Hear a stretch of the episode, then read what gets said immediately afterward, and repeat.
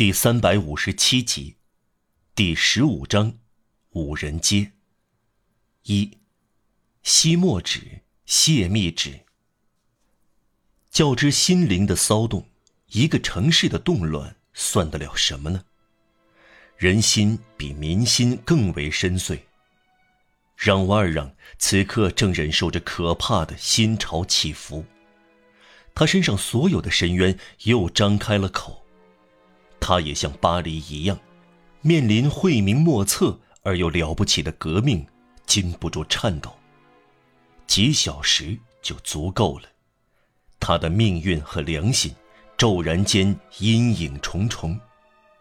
就他而言，如同就巴黎而言，可以说，面对这两种原则：白天使和黑天使在深渊的桥上展开肉搏战。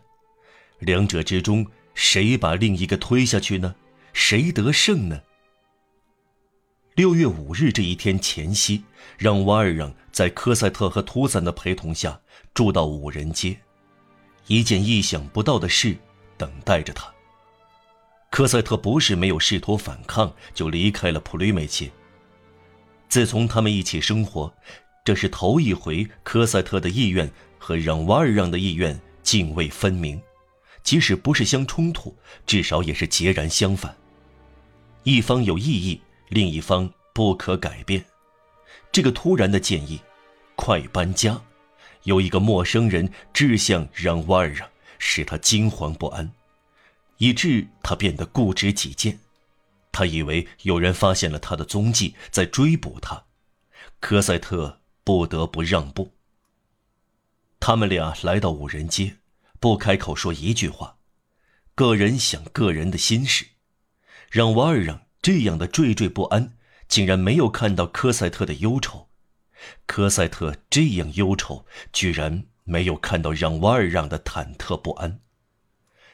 让瓦尔让带走托森，以前他离开从来没有这样做过。他隐约看到，也许不会再回到普吕美街，他既不能丢下托森。也不能向他说出自己的秘密。再说，他感到他忠实可靠。仆人出卖主人，都从好奇开始。然而，图森仿佛命定是让瓦尔让的女仆，并不好奇。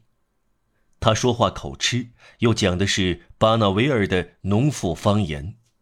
我就是这样，我做我的事，其余的不关我的事。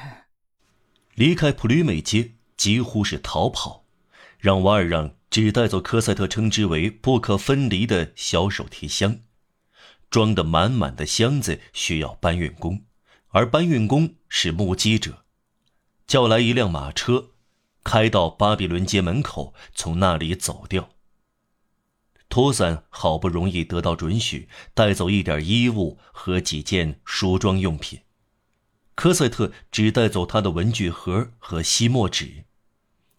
让瓦尔让为了消失的无声无息和避人耳目，特意安排天黑时才离开普吕美街那幢楼。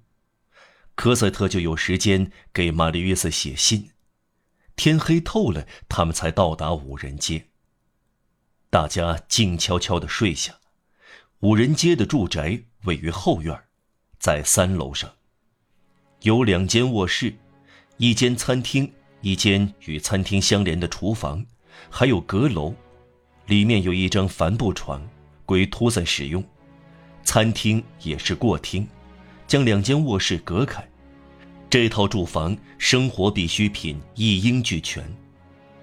人几乎总是动辄一惊，又容易安心下来。人性就是如此。让瓦尔让一到五人街，他的焦虑不安便减轻了，而且逐渐消失。有的地方起镇定作用，可以说不知不觉地对精神起影响。街道幽暗，居民安静，让瓦尔让在老巴黎的这条小巷感到说不出的感染上宁静。这条小巷非常狭窄，一块厚木板横放在两根柱子上。挡住车辆通行，在闹市中寂然无声。大白天像黄昏般昏暗，两侧百年高楼似老人一般默默无言，可以说处在其中不会激动。这条街上充满遗忘肃杀之气，让瓦尔让呼吸畅快。谁有办法在这里找到他？他首先关心的是将不可分离的手提箱放在身边。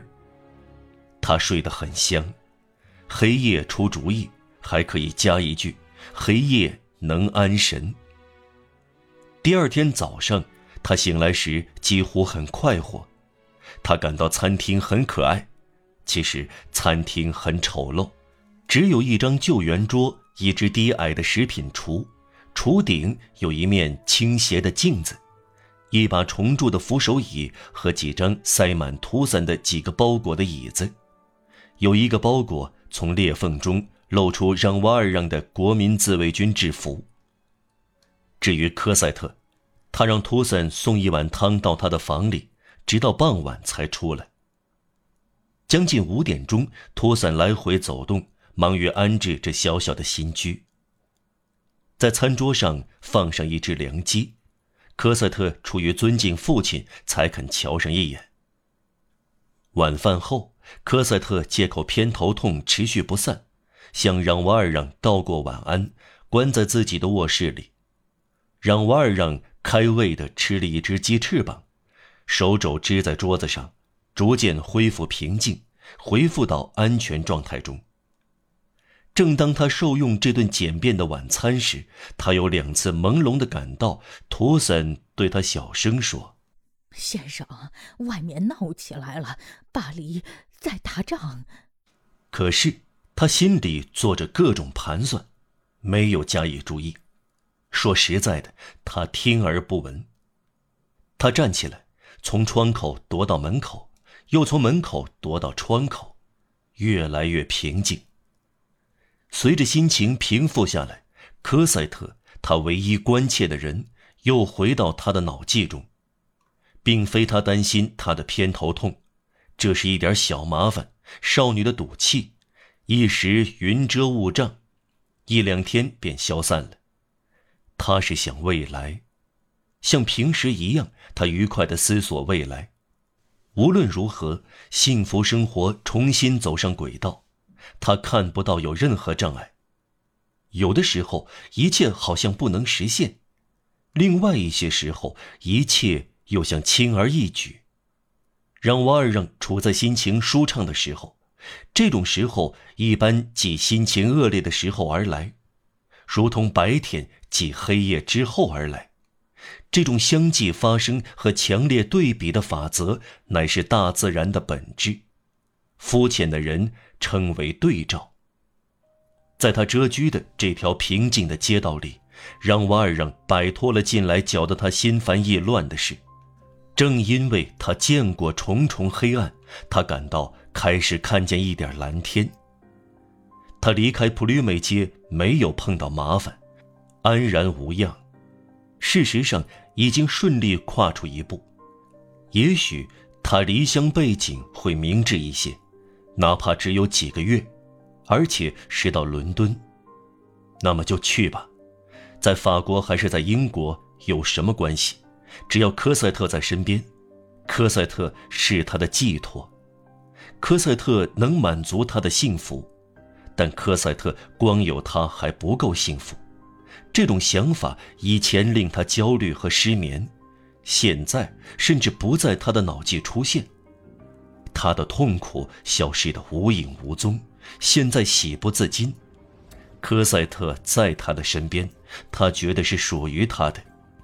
读者都已有这种看法了。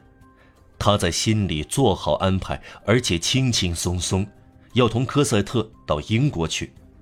他在梦想的远景中看到，无论到什么地方，他的无上幸福都会重新建立。他慢慢的来回踱步，目光突然看到一样奇怪的东西。他望着对面食品橱上倾斜的镜子，从中清晰的看到几个字：“亲爱的，唉，我的父亲要我们马上动身。我们今晚要住在五人街七号。一个星期后，我们将在伦敦，科赛特，六月四日。让瓦尔让惊呆的站住了。